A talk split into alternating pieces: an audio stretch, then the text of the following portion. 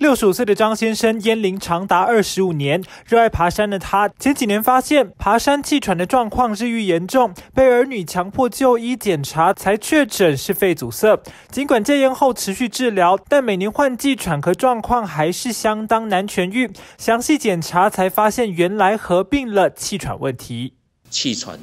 跟肺阻塞这两个疾病。其实是可能同时存在同一个病人身上的这些病人，长期追踪来讲，他也会比单纯只有气喘或是单纯只有肺阻塞的病人存活期要来得来得短一些。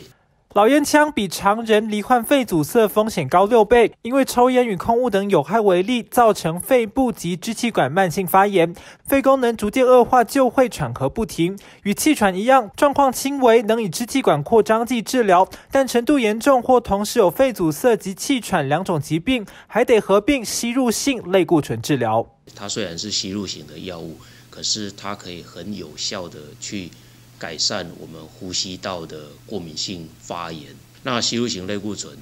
研发出来之后，随着它慢慢不断的改良，哦，那所以可以去减少哦，甚至完全没有这种所谓的全身性的副作用。它在目前医学上的评估，它的坏处都远远小于你规则使用这些药物来得到的好处。医师表示，吸入性类固醇分量只有口服类固醇的二十分之一，直接作用于支气管，不经全身循环，也比较不易造成肺炎发生。但使用后一定要认真漱口，减少这些吸入型药物对我们口咽部的刺激不舒服的感觉。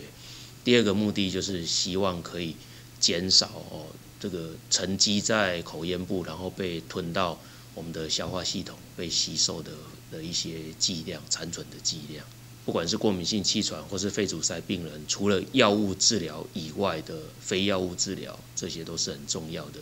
那如果到更严重的，像一些中重度以上的肺阻塞病人，我们也会建议他到医院来接受规则的，例如肺部的复健。肺阻塞患者建议每年注射流感疫苗，也提醒民众活动容易觉得喘、久咳不愈超过三周，千万要警惕可能是肺阻塞，应该接受肺功能检查，及早发现治疗。记者田木生台中采访报道。